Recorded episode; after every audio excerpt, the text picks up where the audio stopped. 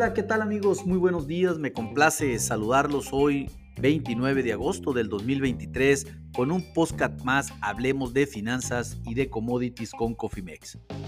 En este espacio y como de costumbre vamos a platicar de la apertura del mercado financiero, pero sobre todo la apertura del mercado de commodities en la Bolsa de Chicago, el mercado de derivados más grande del mundo.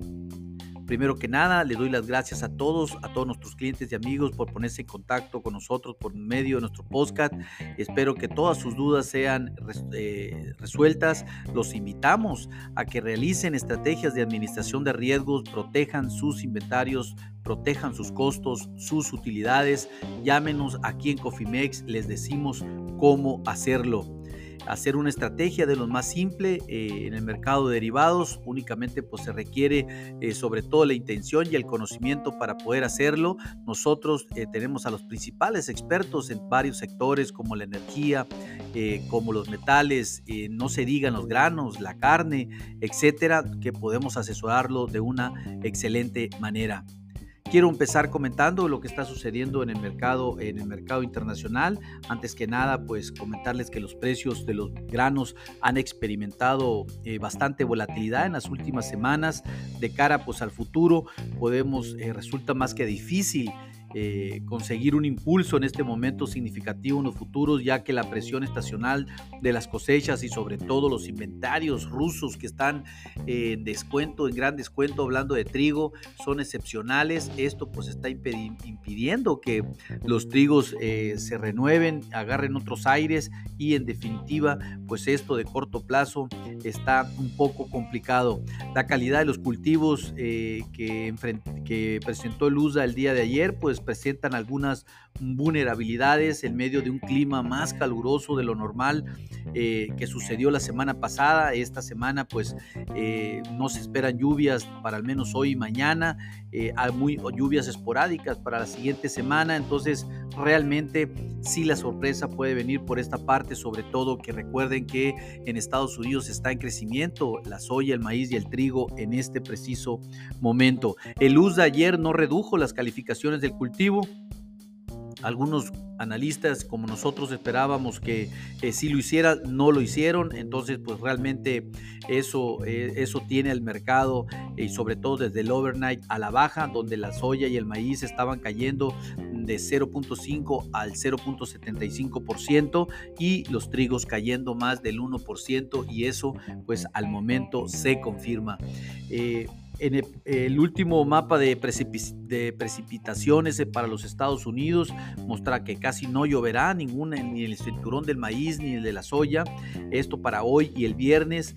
Eh, parte del norte de Illinois, y Michigan eh, son las áreas con mayor probabilidad de recibir algunas lluvias, pero hasta ahí los pronósticos oficiales para 6 a 10 días muestran que probablemente haya un clima más seco que lluvias, entonces pues realmente por ahí va a venir la sorpresa.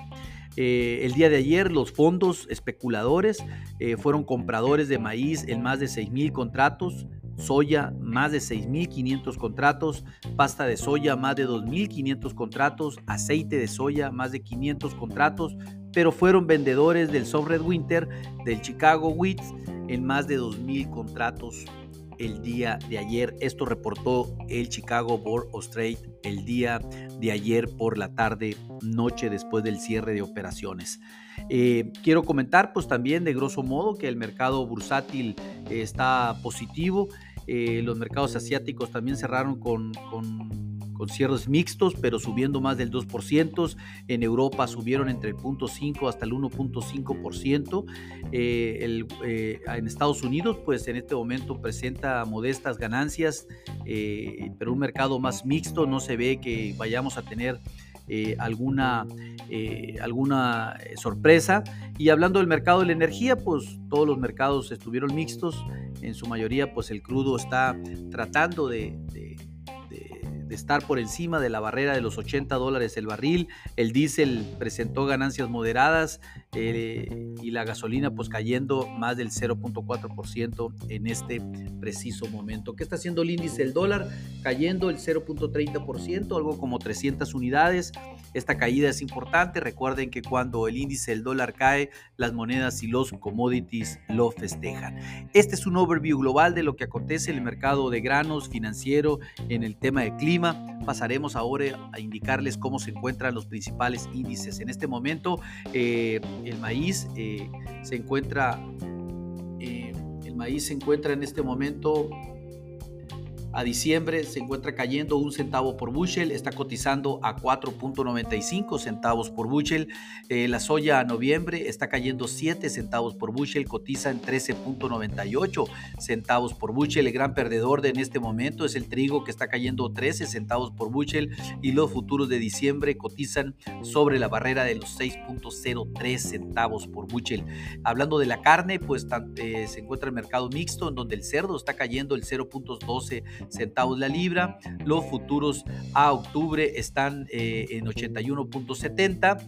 Eh, los futuros agosto de la carne de bovina están subiendo el 0.35, tanto el ganado flaco como el ganado gordo. Y los futuros cotizan en 181 centavos por eh, libra, hablando del ganado flaco. Y el ganado gordo en 250.60 dólares la libra. Impresionante el precio de la carne bovina en este momento en el mercado de Chicago. Una gran oportunidad oportunidad, sobre todo para el futuro, hablando de eh, los precios para el 2024. Contáctenos, aquí hay una gran, gran oportunidad en la, en la carne de res, sin lugar a dudas, en donde también existe una gran oportunidad en los futuros de azúcar, el contrato número 11, el azúcar estándar, en donde en este momento, a pesar de que están cayendo 0.13 centavos la libra, los futuros eh, en este momento cotizan en 25.43 centavos por perdón, por libra. Para que se den una idea, estos precios en los últimos dos años habían estado entre 18 a 19 dólares la libra.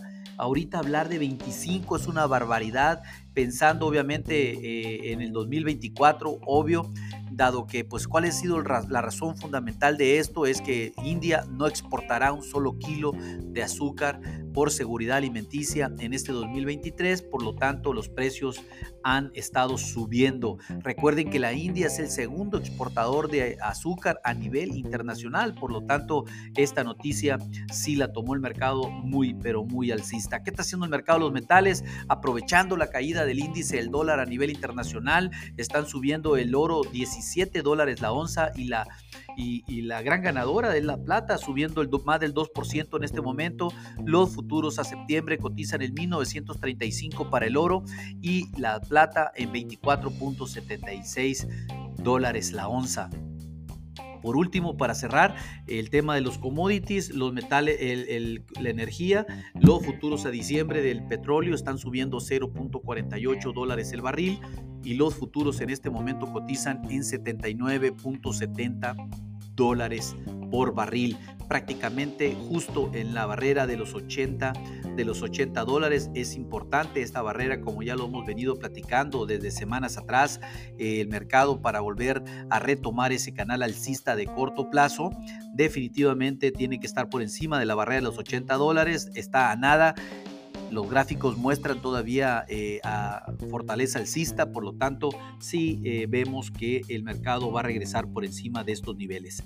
Vamos a platicar de la renta variable que está haciendo las bolsas, el IPC en México subiendo el 0.40%, eh, para los Estados Unidos los tres mercados están a la alza, el Dow Jones está subiendo el 0.39%, el Standard Poor's el 0.94% y el Nasdaq el 1.50%.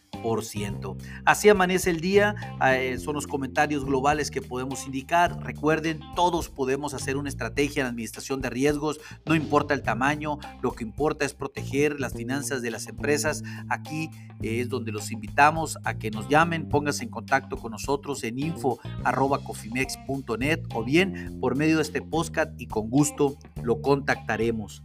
A nombre de todo el equipo de Cofimex y mío propio José Valenzuela, le doy las gracias por su atención y les recuerdo que lo peor es no hacer nada. Pasen un hermoso día. Hasta luego.